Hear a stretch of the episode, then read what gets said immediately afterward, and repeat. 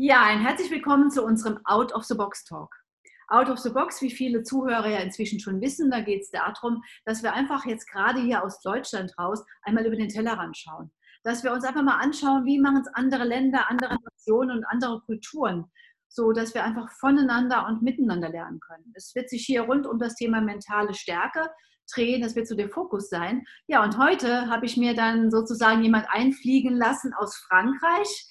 Der Stefan ist zwar zurzeit in Deutschland, wird er uns gleich mehr zu erzählen, aber er ist mein Gast aus Frankreich.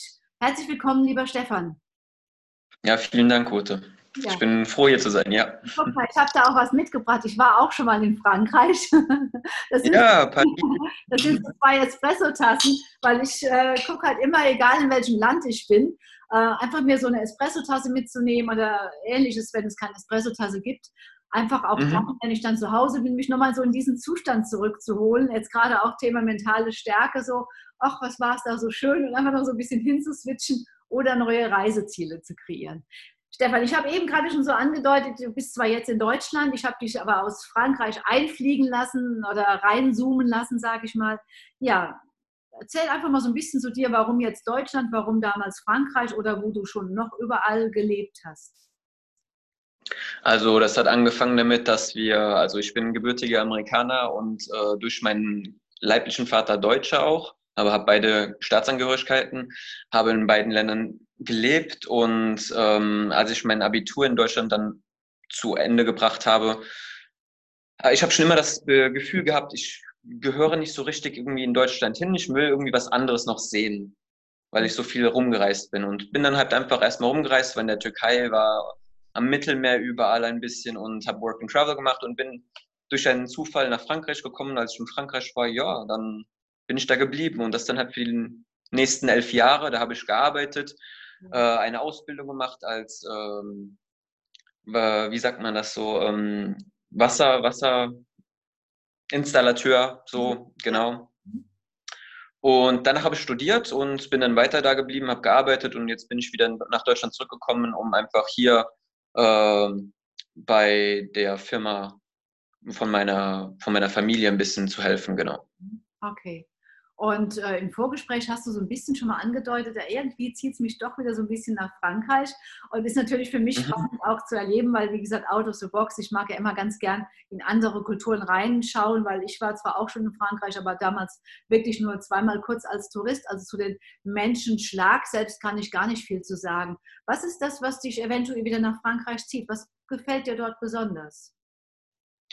Ähm, mir gefällt besonders, was mir auch sehr, sehr fehlt, ist einfach diese, die Kultur vom Draußensein, vom äh, sozialen Leben. Man geht, ein ganz gutes Beispiel für mich ist immer gewesen, das hat man hier auch in größeren Städten, in, in, in den Melting Pots wie Berlin auch ein bisschen schon wieder, aber auch nicht so stark wie in Frankreich, dass man sich einfach, ähm, man trifft sich sehr viel draußen, in einem Café, trinkt Kaffee, man trifft sich mit seinen Freunden, mit seiner Familie, viel, viel, viel mehr als es hier in Deutschland ist. Hier in Deutschland ist es wirklich nur in der Familie, wenn man sich trifft und in engem Kreise. In Frankreich geht man einfach raus, man, gerade im Süden, wo ich gelebt habe, man, man, ja, man trifft sich mit seinen Freunden. Nach der Arbeit hat man gerade Lust auf dieses, diesen, äh, dieses berühmte ähm, Apero einfach gerade mal nehmen, einfach mal gerade ein Bier oder irgendwas trinken und sich gerade den Tag ein bisschen nochmal ein bisschen runterkommen, bevor man wieder nach Hause geht und essen, äh, isst. Oder man isst sogar zusammen. Und diese ganze, dieses ganze Zusammenleben, das fehlt mir. Das habe ich gerade auch in dieser, ja, hier wo ich jetzt wohne in Deutschland, äh, ist das sehr individualistisch. Man geht nach der Arbeit mehr nach Hause, äh, will sich ausruhen, will einfach ein bisschen abschalten und ähm, ja, das fehlt mir einfach, dieses Zusammensein. Das ist eine sehr starke Sehnsucht, die ich da habe. Würdest du sagen, dass äh, dort eine andere Lebensqualität gelebt wird, gespürt wird, gespürt wird? Auf jeden Fall. Also die sind auch in keinem Fall reicher ähm, in Sachen Geld. Also sie verdienen nicht mehr. Die Deutschen sind, äh, sind im Grunde reicher als, also finanziell äh, besser gestrickt als die Franzosen. Der, da bekommen 75 Prozent der Franzosen haben ein Durchschnittsgehalt von 1700 netto vielleicht, wenn sie Glück haben.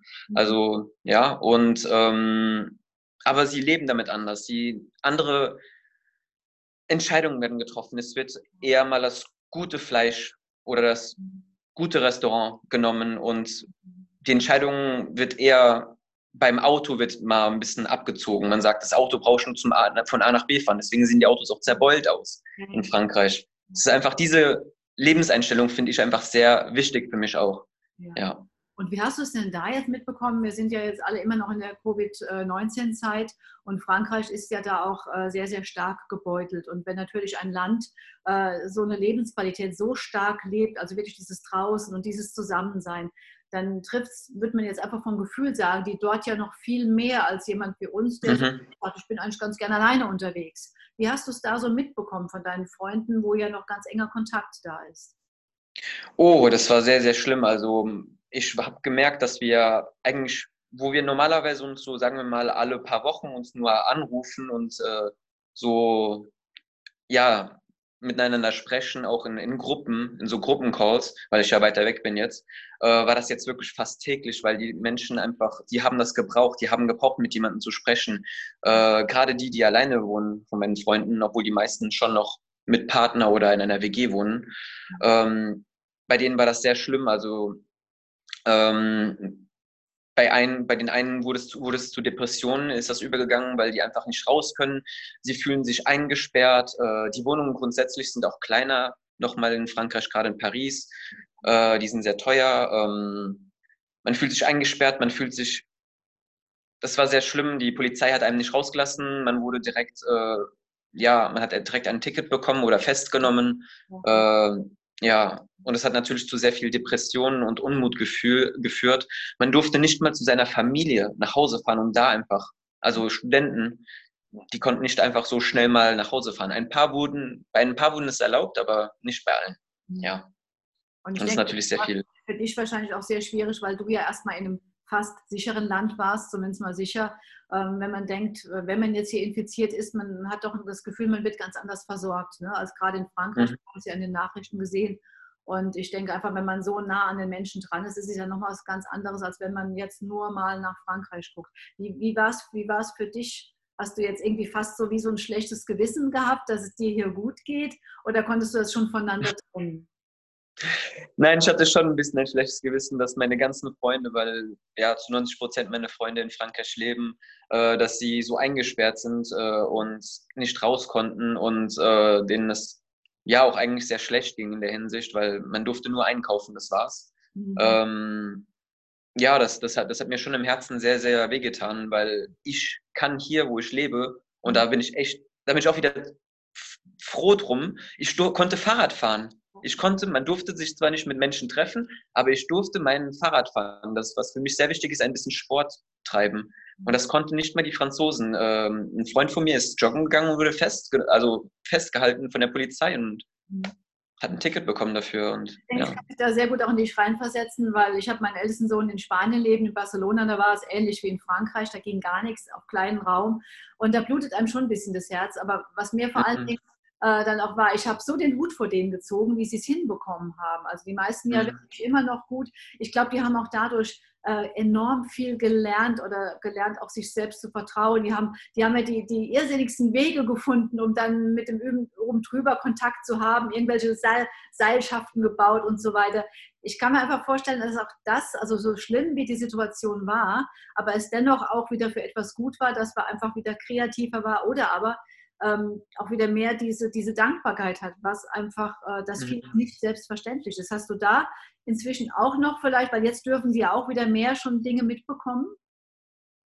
Ähm, ja, auf jeden Fall. Also das hat ja dazu gebracht, die Kreativität gerade hat äh, das sehr angespornt. Das fand ich auch sehr toll. Äh, mein bester Freund aus Tour, der hat zum Beispiel dadurch ähm, angefangen, in dem lokalen Radio einfach einen Podcast zu machen, der jeden Tag gebracht wurde mit äh, Witzen, weil er ist Hobby-Komödiant und hat da drin Comedy gebracht und hat die Leute angerufen, die er kannte, wodurch dann sie auch wieder was zu tun hatten und mehr ähm, ja, ja. Verbindung zur Außenwelt hatten. Und ähm, diese ganzen Sachen, das hat natürlich sehr viel kreiert. Auch ähm, die sagen ja, dass sehr viel Arbeitslosigkeit in Frankreich herrscht, gerade auch jetzt nochmal durch Covid und äh, durch diese ganzen neuen Ideen auch wieder neue Selbstständigkeit. Gekommen ist. Also durch diese, ja. Und da wirklich genau. der andere seine äh, mentale Stärke entdeckt hat, die er vorher gar nicht wusste, dass er sie hatte.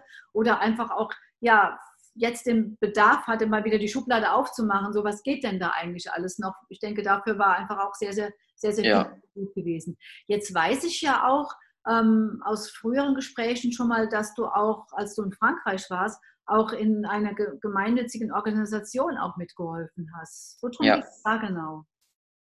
Ähm, das sind die Compagnon Bâtisseurs. Für alle, die gerne mal ins Ausland gehen möchten und ein Auslandsjahr machen, kann ich das sehr empfehlen. Das können wir sehr ähm, in die Show Notes mit reinnehmen, ne? als, als Link. Ja. Mhm. Gerne. Ja, das ist äh, eine gemeinnützige Organisation, die arbeitet überall in Europa, hat sie eine kleine Stelle, in Frankreich hauptsächlich, auch auf den französischen Inseln.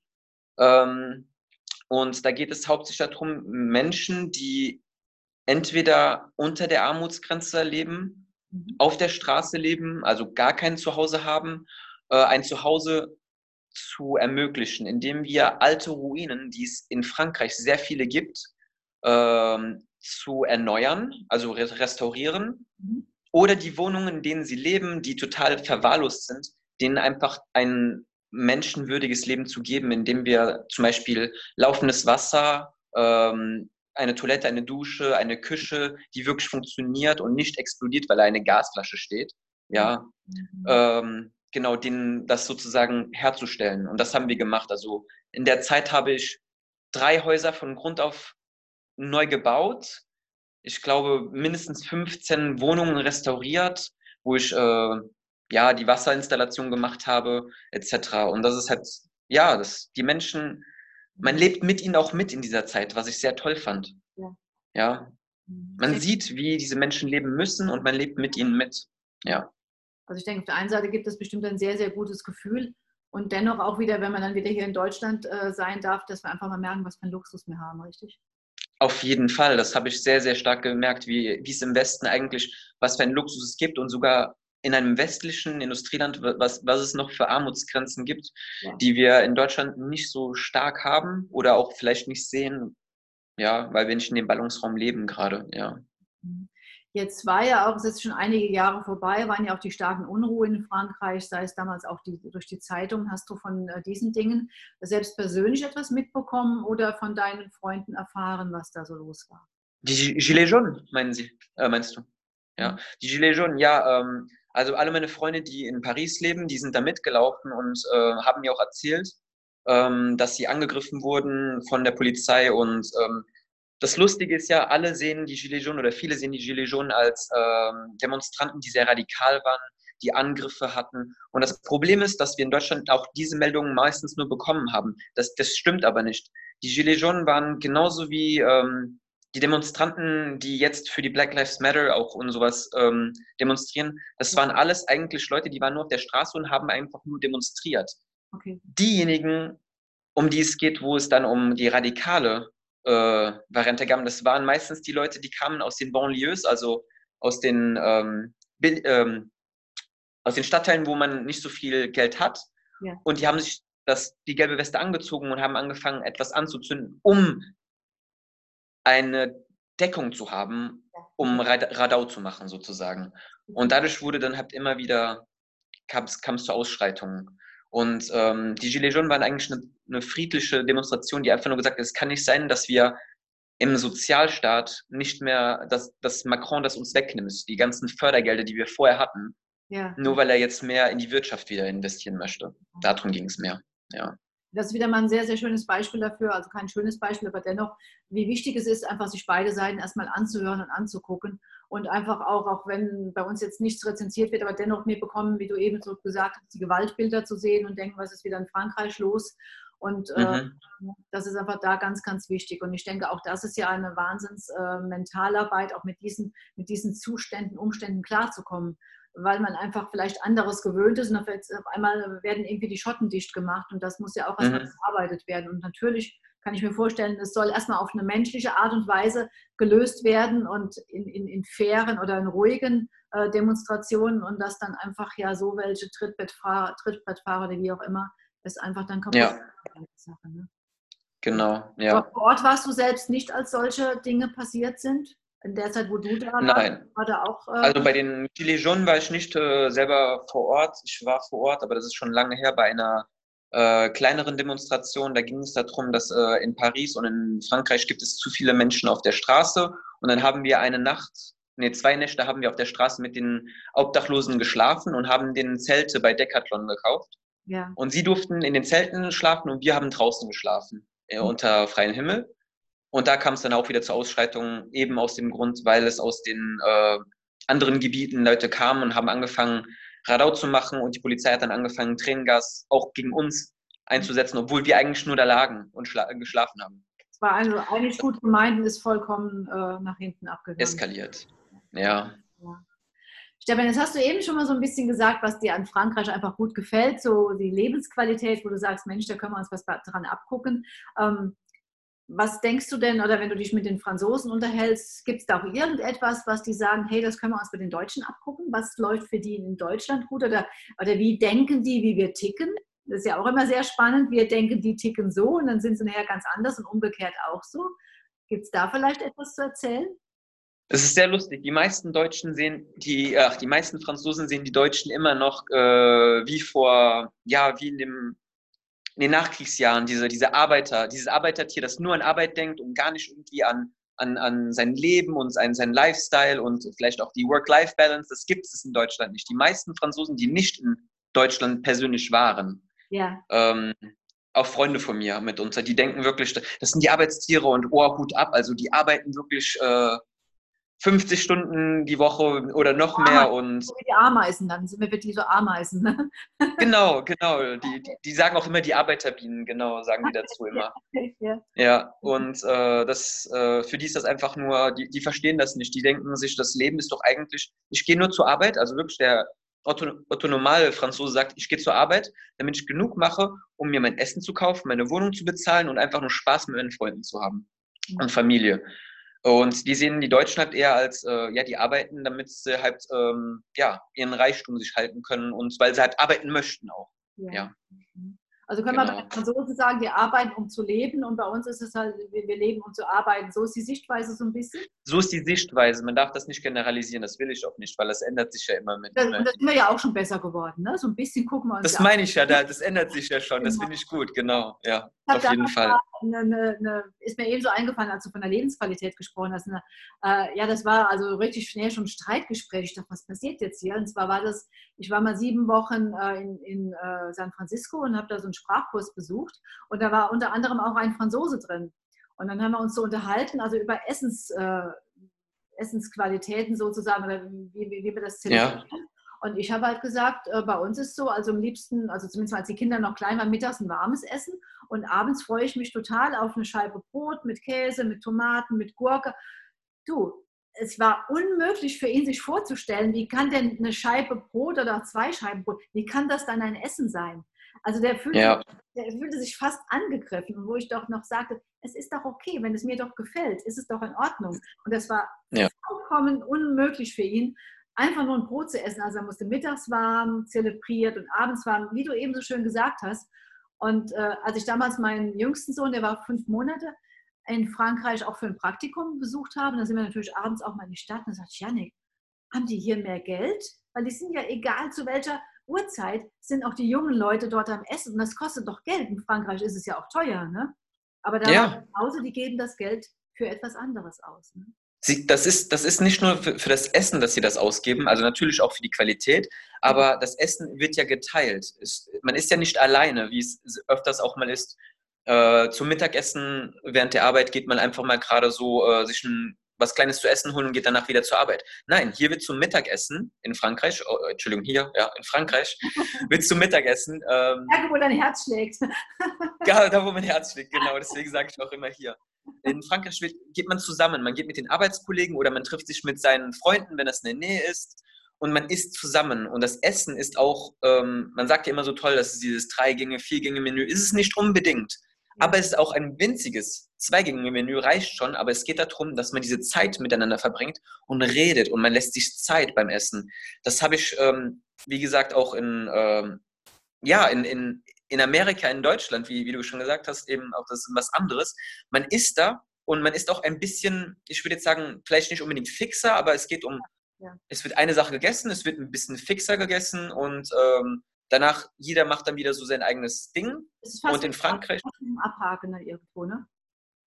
Hm? Ist fast wie so, wie so ein Abhaken dann irgendwo, ne? Jetzt gehen wir essen, Haken dran, das nächste. Hm. Genau, und in Frankreich ist das wirklich, man sitzt und sitzt und sitzt und ich habe schon so oft, also jetzt nicht unbedingt Mittagessen, aber Abendessen gehabt mit Freunden, die gingen dann in die tiefste Nacht hinein, wo, wo einfach immer noch mal dann noch ein bisschen Käse da und noch ein bisschen da. Und übrigens, ach, ich habe noch eine andere Weinflasche, wollen wir die noch aufmachen? Ach, dann müssen wir aber noch mal ein bisschen Salat machen und so. Und das geht dann in die tiefste Nacht hinein und man zelebriert das richtig, weil man hat einfach dieses Zusammensein. Und das ist das, was mir auch am meisten fehlt, was ich ja schon gesagt hatte, genau. Einfach diesen ganzen Flair. Das heißt also für dich jetzt gerade noch ein bisschen aushalten, bis äh, Covid irgendwo sich so ein bisschen ausgeschlichen hat. Ja.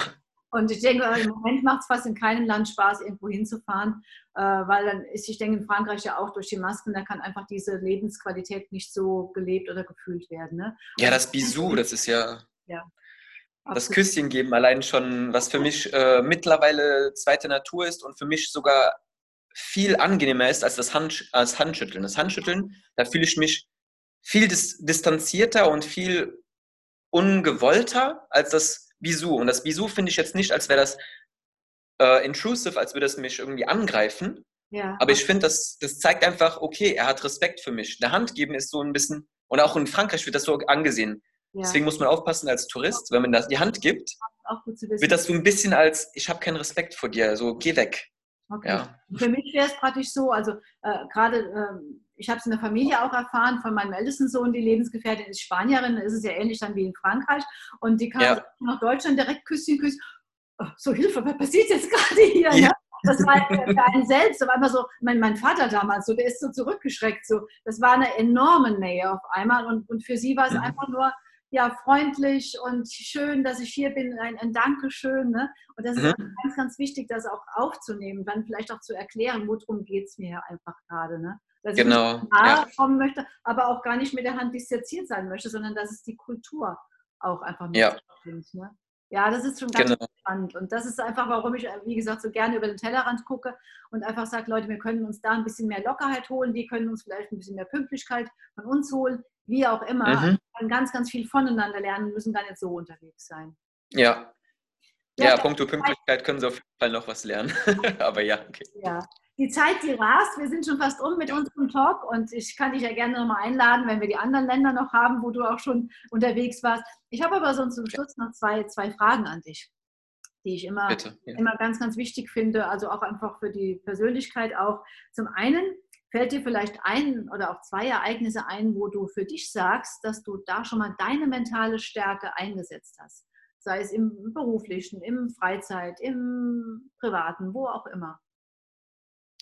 Äh, mental, ja, alleine schon durch das ähm, Reisen in den verschiedenen Ländern und dann ankommen in Frankreich. Und ich glaube, das Schwierigste war für mich, man kommt in einem Land an, man, natürlich hat man was zu tun, man hat einen neuen Job, aber man ist alleine da. Man ist sehr weit weg von der Familie, man hat keine Freunde oder noch keine Freunde natürlich.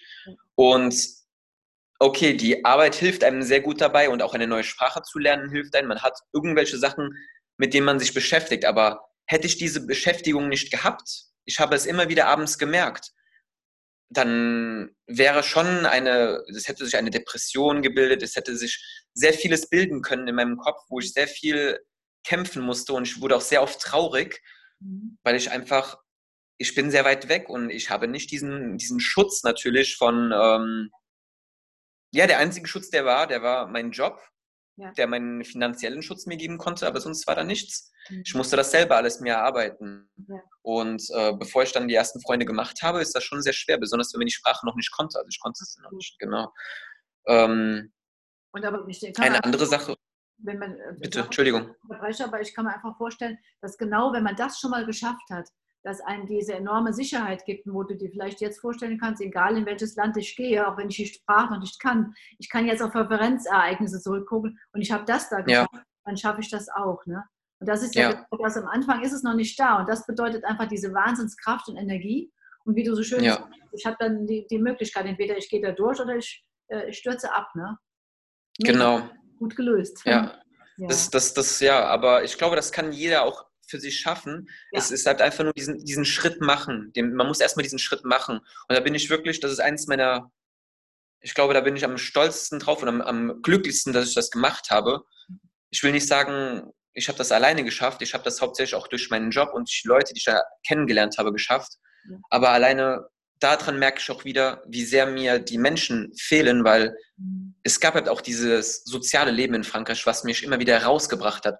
Ich bin nicht zu Hause geblieben nach der Arbeit und bin vereinsamt, sondern ich bin rausgegangen und ich habe die Menschen, da war ein Musiker, hat Musik gespielt, ich konnte mir das angucken, da war ein Künstler, ich konnte mir das angucken, ich wurde eingeladen einfach mal zu einer Bar von Wildfremden, äh, die haben gesagt, setz dich doch neben mich, hier willst du ein Bier, woher kommst du?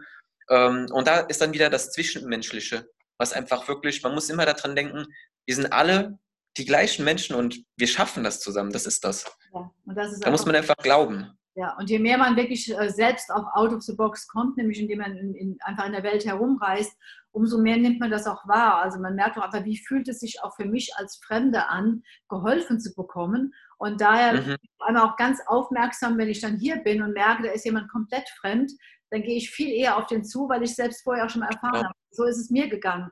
Ich weiß, als ich damals in San Francisco war und mit meinem Plan dann da unterwegs war und da war einfach ganz normal, da kann er help you.